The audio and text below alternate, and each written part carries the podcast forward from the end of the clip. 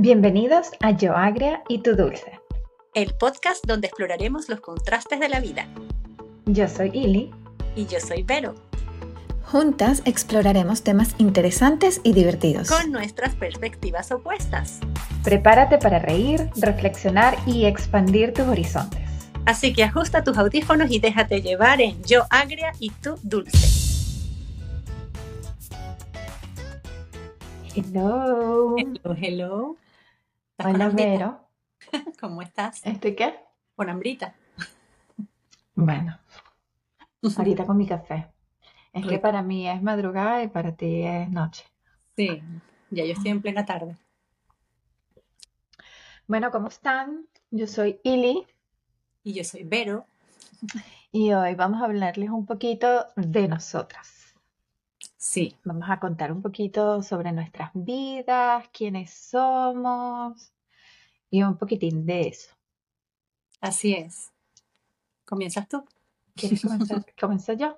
Sí. Bueno, yo soy Ili, realmente mi nombre es Iliana, soy venezolana, eh, tengo 45 años, los acabo de cumplir. Bueno, hoy parezco un pollito remojado. Bueno, para los que no me ven, no pasa nada. Em, bueno, les contaba que tengo 45 años, eh, nací en Venezuela, eh, eh, soy madre de un peque que tiene 11 años, recién cumpliditos. Cuéntate un poquito de ti y luego seguimos contando un poquito más a fondo. Mi nombre es Verónica, yo también soy venezolana y tengo 46 años, así que soy la más viejita de la dupla. Vivo en España desde el 2018 y también soy madre de dos chiquiticos, uno aquí y otro en el cielo. ¿Verdad? A mí se me olvidó decir que vivo en Estados Unidos desde hace casi 11 años, desde que Leonardo tiene cuatro meses, nos mudamos a Estados Unidos. Les diría Miami, o no, mejor dicho, les diría Cooper City, pero les digo Miami porque la mayoría de la gente lo que conoce más eso que, que diga Cooper City. Pero bueno, un poquitico más al norte, casi llegando a West. 11 años, muchísimo. Yo salí de Venezuela en el 2016. Y fui primero para chicas. 11 años y pasa rapidísimo, o sea. Sí, es que se pasa volando. Sí. ¿Extrañas Venezuela? Extraño Venezuela. ¿Sabes que al principio Aunque tú fuiste hace poco.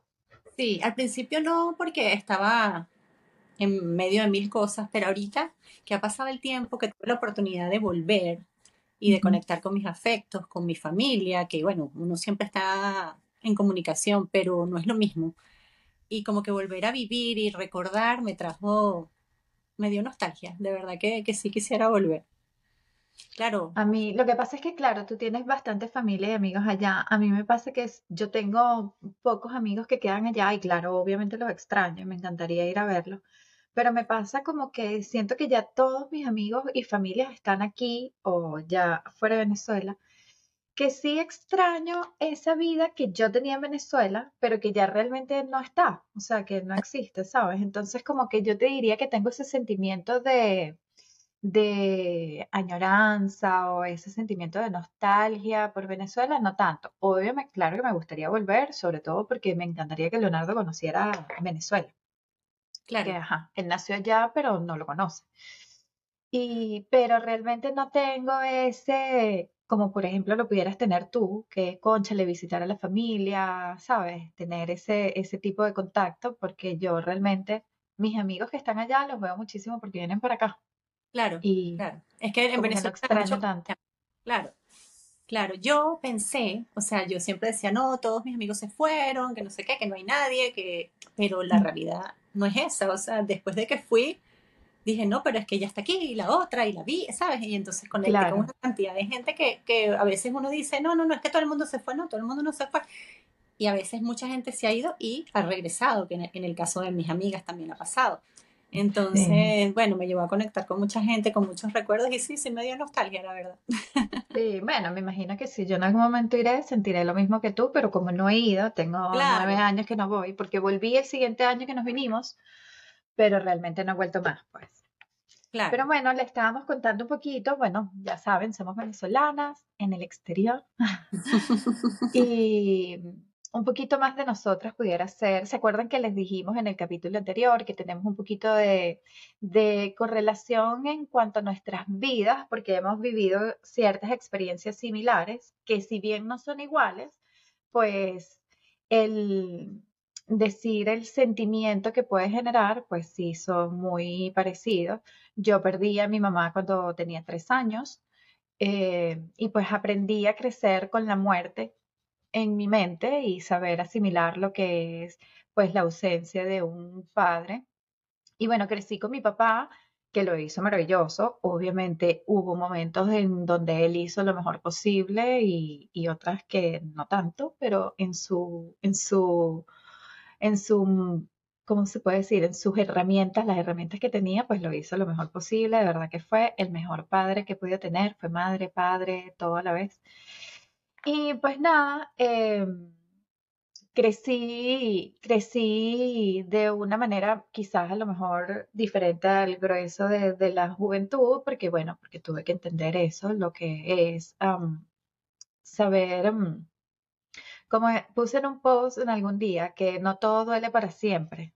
O sea, no todo, tuve que aprender a, a vivir con ese sentimiento y, y pues quizás eso me hizo madurar un poquito más rápido Luego mi papá se casó, tuvo una esposa, que realmente lo bueno de esa experiencia que ya más adelante les iré contando lo que yo he podido ir aprendiendo en la vida en cuanto a las cosas que han pasado en mi vida, ¿no? Pero lo que más agradezco de esa relación que tuvo mi papá, pues fueron mis hermanas que, que dejó esa relación, que hoy en día son todo para mí. Y a los 22 o 23 años, ahora no recuerdo cuál de los dos, pues mi papá murió fue una experiencia súper dolorosa también, porque bueno, murió en mis manos, fue una experiencia de verdad que no se la deseo a nadie, y aprender nuevamente eh, lo que es tener la pérdida de alguien a tan poquita edad, cuando realmente a esa edad tú estás empezando a vivir un montón de cosas y no crees que vas a afrontar ese sentimiento. Em, fue algo, fue algo que me hizo reinventarme demasiado y pues nada, me dio muchísimas herramientas que yo creo que me, ha hecho la persona que hoy en día soy. Y básicamente ese tipo de, les cuento todo esto porque eso es una de las cosas que nos une en sentimiento muchísimo a Vero y a mí, porque ella tuvo una experiencia que ninguna es comparable con nada, pero nos acompañamos demasiado en lo que es saber afrontar la muerte, ¿saben? Exacto. Sí, yo perdí a mi hijo cuando tenía 10 añitos. Estaba, bueno, le faltaban dos meses para cumplir 11 después de luchar con dos tipos diferentes de cáncer cerebral en momentos distintos, ¿no? Entonces él empezó cuando tenía seis años, entonces prácticamente la mitad de su vida fue, fue el cáncer y, el cáncer fue la historia de nuestra vida.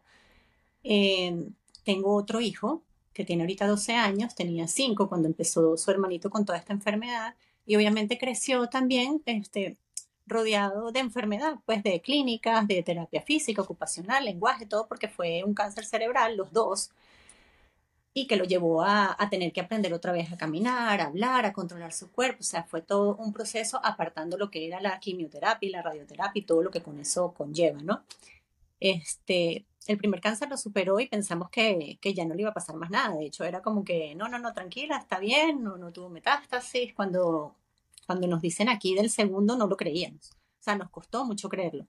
Y cuando nos dijeron que no tenía cura, peor todavía, porque nos dijeron que no tenía cura en agosto y se fue en diciembre, después de haber luchado por un pocotón de años. Entonces, claro, es obviamente la experiencia más dura que he podido vivir en mi vida, enterrar a mi hijo, hablarle a mi hijo de la muerte, em, afrontarlo con mi otro hijo también, que queda aquí y, y obviamente uno no es el mismo. O sea, mi hijo, mi otro hijo ha tenido que aprender, que aprender a vivir con una mamá en duelo, ¿sabes? Porque por más que han pasado tres años, pero para una madre es, eso es nada, no es como si hubiera pasado ayer. Sí es verdad que ahorita sí hay cosas que me dan más ilusión y eso, pero en algún momento de la vida yo estaba como que fue en el momento cuando contacté a Irly, por cierto. Era así como ah, que... Ah, bueno, exacto. Eso fue em, tener estas experiencias de vida, yo creo que fue lo que más nos unió y, y fue el contacto principal realmente. Sí, yo, o sea, yo ya, yo sentía como que yo en esta vida no iba a tener más ilusión, no iba a tener más ganas, estaba sumida en mi depresión, en mi cuestión y como que nada me va a dar ninguna alegría en esta vida, eso no es cierto, o sea, con el tiempo tú vas teniendo otras ilusiones, otras ganas, pero evidentemente el dolor a veces te gana, ¿no? Yo... Cuando tú me contactaste, ¿tú sabías que ya yo había pasado por esta experiencia de vida?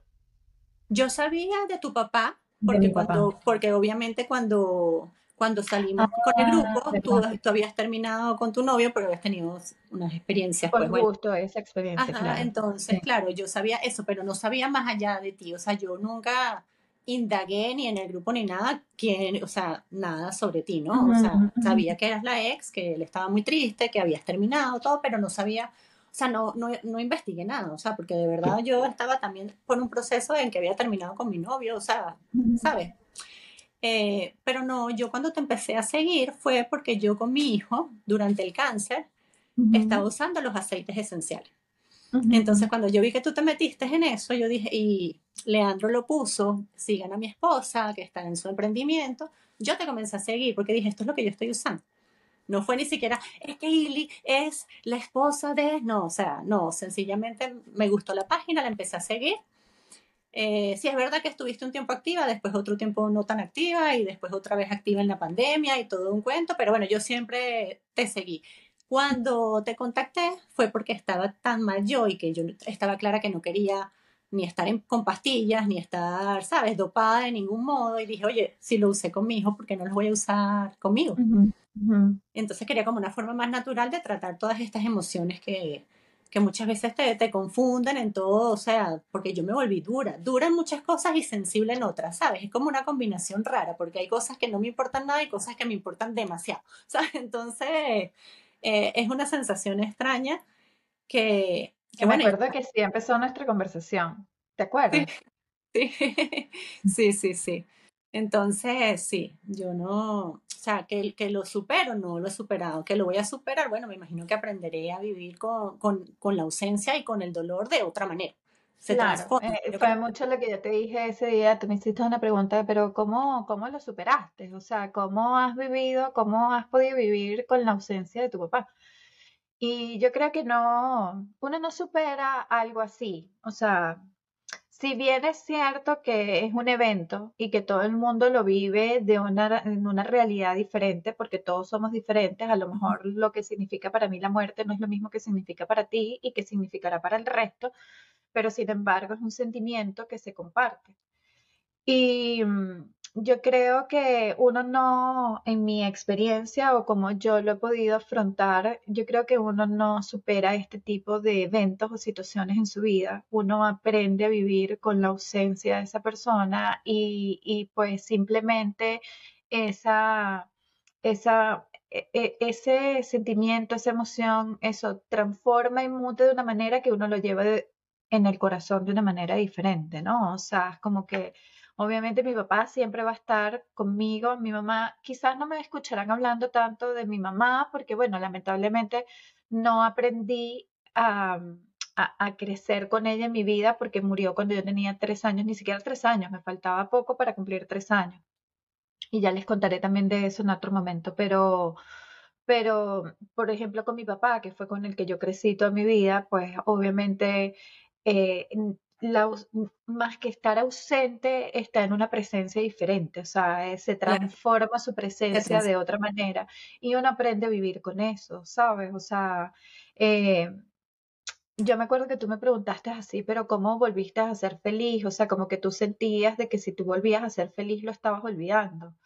y, y, realmente yo, yo considero de que, que más bien para mí afrontar la muerte y, y, y, como, como honrar la vida que ellos tuvieron es precisamente continuar nuestra vida y seguir siendo felices y no los olvidamos por ser felices, no los olvidamos por volver a sonreír, al contrario, más bien siento que de alguna manera estamos respetando lo que ellos nos regalaron en la vida y estamos nosotros continuando con nuestro proceso de vida con la transformación de su presencia en nuestra vida, porque realmente yo considero que mi papá está siempre conmigo en una manera diferente de verlo, ¿sabes? No siento que a veces cuando no, y yo te lo dije en algún momento en esa conversación, como que a veces cuando nos quedamos pegados en la tristeza, considero de que estamos siendo egoístas de quererlos tener en vida todo el tiempo y,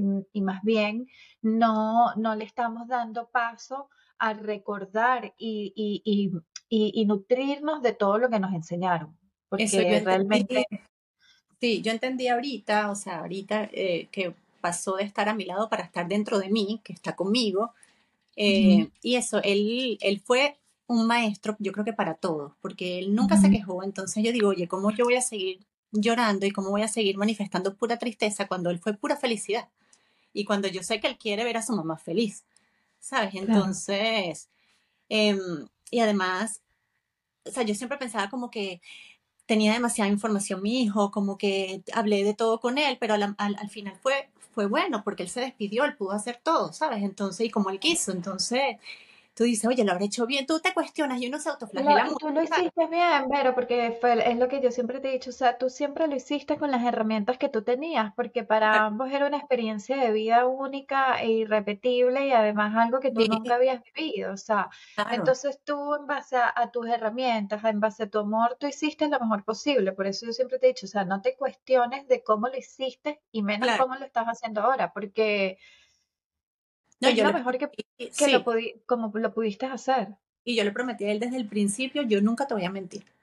Y claro, acuérdate que él tenía que trabajar su motricidad fina y tenía mucho acceso a tablets y teléfonos. Yo decía, ajá, si yo le digo a mi hijo, mira, no te preocupes, no está, todo está bien, y se mete él a revisar, él va a saber que no está bien. Entonces yo siempre le... le... Fue lo mismo, lo mismo que hizo mi papá conmigo cuando murió mi mamá. Cuando murió mi mamá, para él fue un momento demasiado difícil porque ¿cómo tú le explicas a una niña de casi tres años que se murió su mamá? Entonces él me decía, o sea, tuve que siempre hablarte con la verdad y solo la verdad, porque si yo te decía, no, porque se enfermó y, y se murió, qué fue lo que pasó, pero así, sin, sin tanta explicación, bueno, te hubiese dado miedo tener una gripe porque pensabas que te iba a morir. Bueno, no, se quedó dormida y no, y no despertó más nunca. Ah, o sea, no ibas a dormir más nunca en tu vida. ah, no, porque era tan buena que Dios se la llevó, que bueno, no, ojo, los creyentes de Dios, Cristo y todo el cuento, no, no estoy diciendo que no es esto, pero es la explicación a una niña de tres años, entonces vas a decir, ah, no, entonces no voy a ser buena porque Dios me va a llevar con él. Porque además mi mamá murió muy joven, para, para los que no me conocen, mi mamá murió cuando ella tenía 27 años, o sea, era realmente una persona muy joven. Y ese tipo de explicación a una niña que tiene apenas tres años, no le puedes decir. Entonces realmente fue un proceso muy difícil para él y que yo en verdad le agradezco también que siempre me haya hablado con la verdad porque de alguna manera me hizo asimilar las cosas pues como son. Sí, sí, yo que, que quizás, obviamente, y lo que siempre le decían a él los psicólogos, ella tiene tres años, ella va a entender a la edad que ella tiene, lo que su cerebro le permite entender. Entonces, siempre háblale la, con la verdad, porque ella va a captar hasta donde su cerebro pueda eh, entender ese conocimiento que le estás dando, ¿sabes? Claro, mi hijo me decía, mamá, quédate tranquila que tú me has enseñado que tú y yo vamos a estar siempre unidos de corazón. Imagínate la sabiduría de los niños que uno a veces dice, wow. Sí, uno lo subestima. Igual mi hijo, mi otro hijo, yo estaba muy preocupada por Pedrito de, de, la pérdida de su hermano, porque no era solamente su hermano, era su mejor amigo, se llevaban un añito nada más.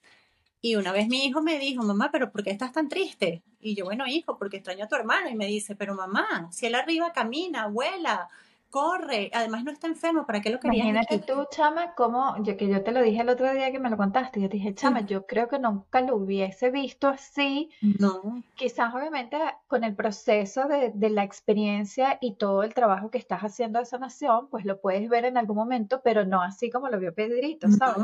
en, ese momento. Y así de lo más relajado y además chiquito, ¿sabes? Como diciendo, o sea, le faltó decirme, no seas egoísta, ¿sabes? O sea, Claro, como una naturalidad que tú dices, o sea, y yo le, un poquito más de eso. Sí, y me dijo, yo también lo extraño, mamá, pero él aquí no estaba bien. O sea, ¿sabes? Como, y yo, Dios, ojalá yo tuviera esta evolución que tienen mis dos hijos, porque Crisanto también la tenía. Claro. Crisanto fue un maestro para todos y Pedrito igual. Pedrito siempre estuvo con su hermano, fue el mejor hermano del mundo.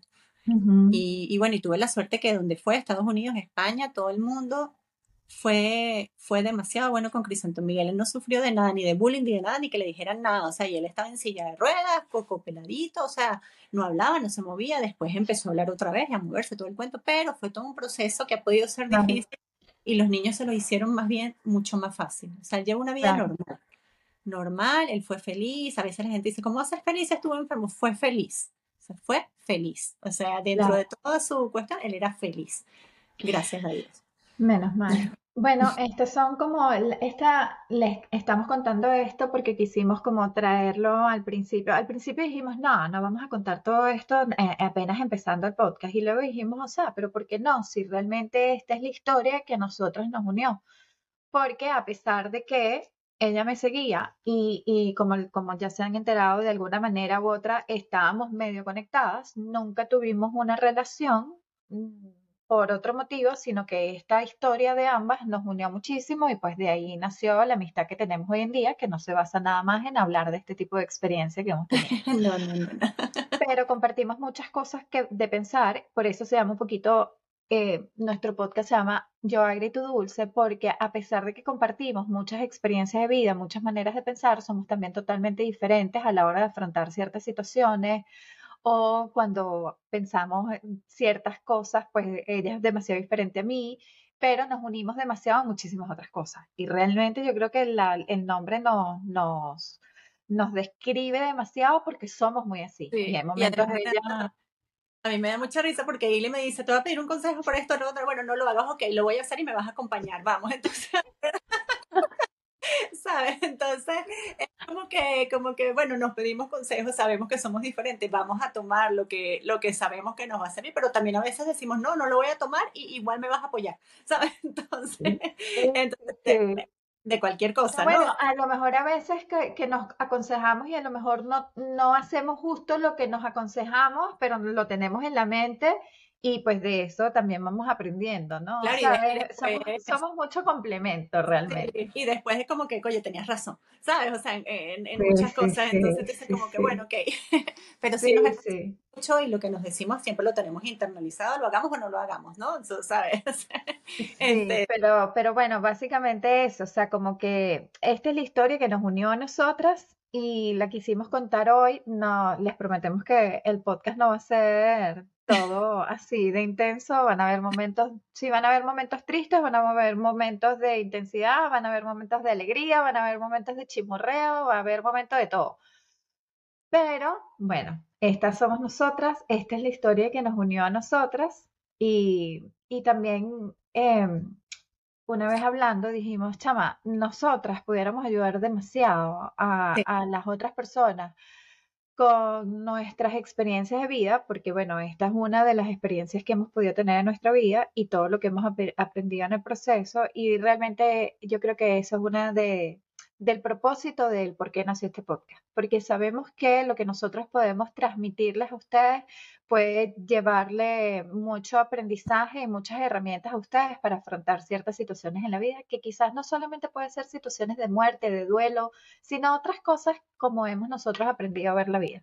Así es, así es. El duelo es una, por supuesto. Estamos aquí para quien quiera conversar o algo, ¿no? Pero son muchas experiencias de vida y son, son muchas cosas que compartimos y que seguimos compartiendo juntas y seguiremos compartiendo juntas, por supuesto.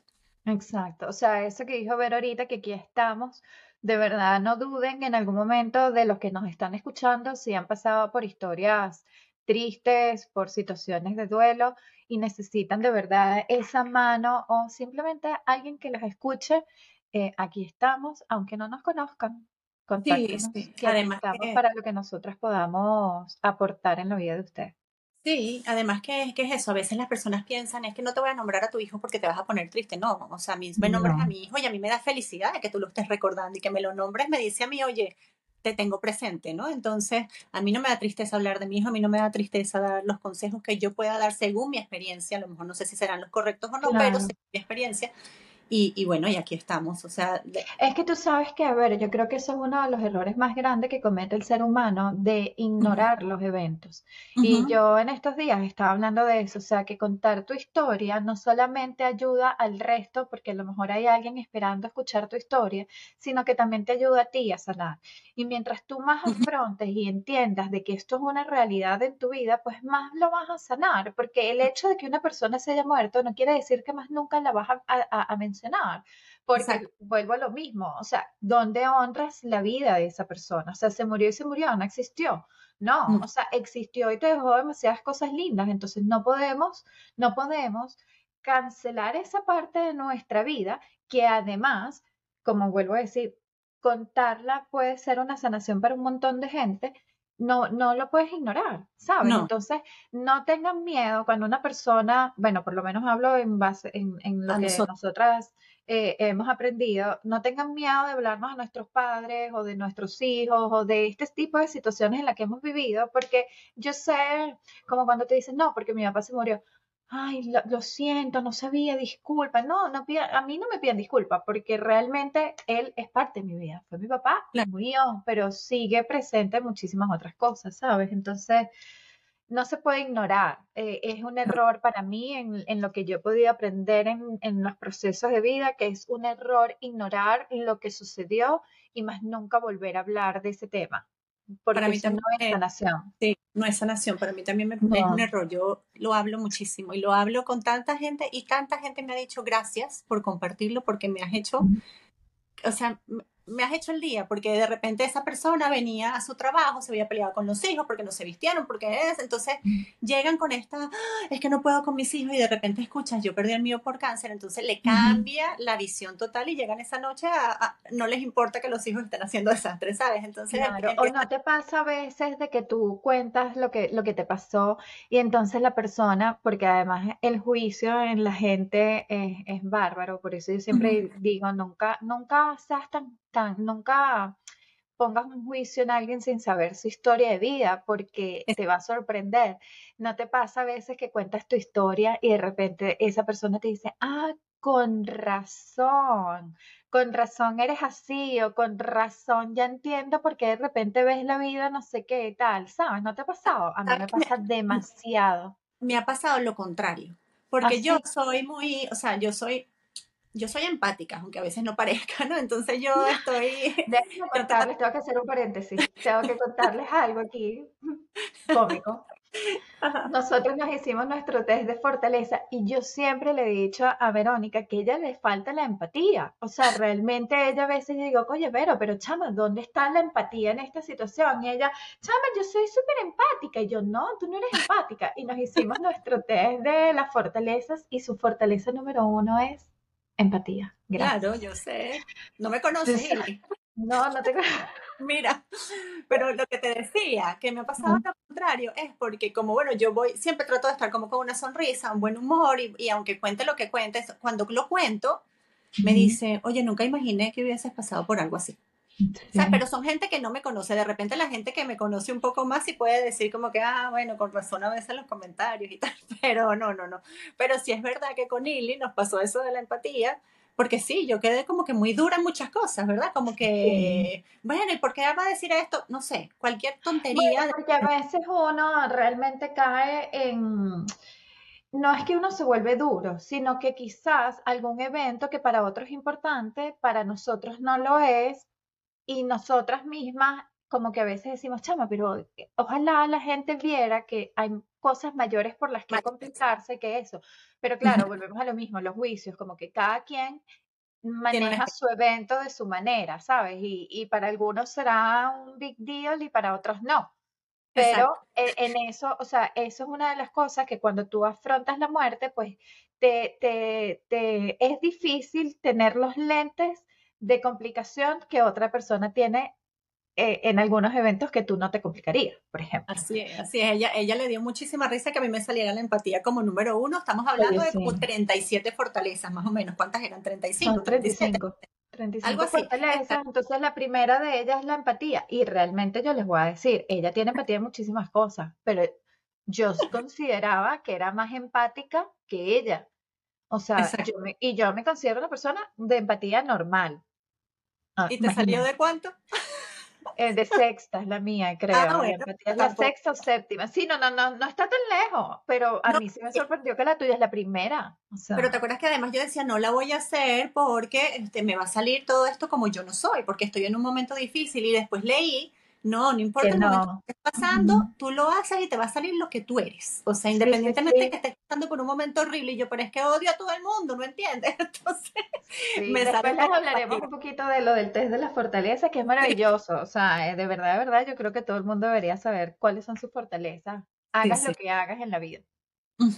Pero bueno, eso es, nos extendimos un poquito más de, de lo que nos hubiese gustado, porque queremos hacer estos podcasts algo, no, estos episodios, no eternos, que sea algo chévere para que la gente escuche, pero bueno, yo creo que entre 25 y 30 minutos está bien. Sí, sí, sí, está bien. Ya diciendo eh, los oyentes. Oye, les quería comentar de que sé que la gente de Venezuela no ha podido escuchar nuestros episodios. Estamos haciendo todo lo posible para hacerlo en las plataformas donde lo puedan escuchar. Téngannos un poquito de paciencia, somos nuevas en esto, súper novatas, o sea, no sabemos muy bien todo este tema podcasting. Así que téngannos un poquito de paciencia que mientras eh, eh, es que iba a, traducir esa palabra, mientras entendemos cómo hacerlo, eh, lo vamos a, solucionar. Y le podemos poner de todas maneras en las historias de nuestro Instagram de Yo Agrito Dulce, que síganlo. Eh, esto mismo, ¿no? Que estamos trabajando en, Exacto, en, que en Venezuela se pueda ver, porque sí es verdad que mucha gente en Venezuela lo quiere ver y no ha podido. Sí, sí, me han llegado demasiados mensajes de la gente de Venezuela y bueno, de verdad, sorry, pero lo vamos a solucionar. Así es. Bueno, nos encantaría escuchar, bueno, leer sus comentarios, qué les pareció este episodio, que es básicamente para que conocieran un poquito más de nosotras, un poquito, porque todavía hay mucho más que conocer. Y que sepan que estamos ahí para ustedes si necesitan conversar de lo que sea. No solamente el duelo, cualquier otra cosa que les haya llamado la atención, aquí estamos. Exacto. Y básicamente les quisimos dar esta, este, este episodio hoy es para que supieran cómo llegamos a, tener la amistad o por qué fue lo que realmente nos unió como amigas aquí. Que no fue la historia. el ex. historia. no fue que me estació mi historia o el ex.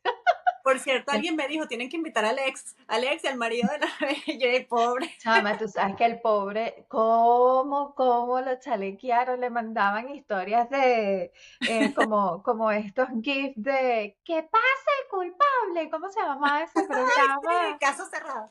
No, bueno, algo así. Ah, no, el de Laura, el de Laura Bozo. Ese, ese, ese, ¿qué pasa el desgraciado? Le mandaban eso. El pobre que no te... Pero mira... Ah, bueno, bueno, causó lo que queríamos. Claro, la gente tiene que entender que el chamo tiene buen gusto, ¿qué vamos a hacer? Ay, qué cómica. Ay, qué risa. Bueno, nada, ya saben, síganos en, nuestra, en nuestras redes sociales, arroba yo tu dulce, o en nuestros personales, arroba ilisadovnik o arroba vero.lopez. y pues nada, se les quiere. Gracias por escuchar nuestro episodio de hoy. Nos vemos prontito. Adiós. Bye.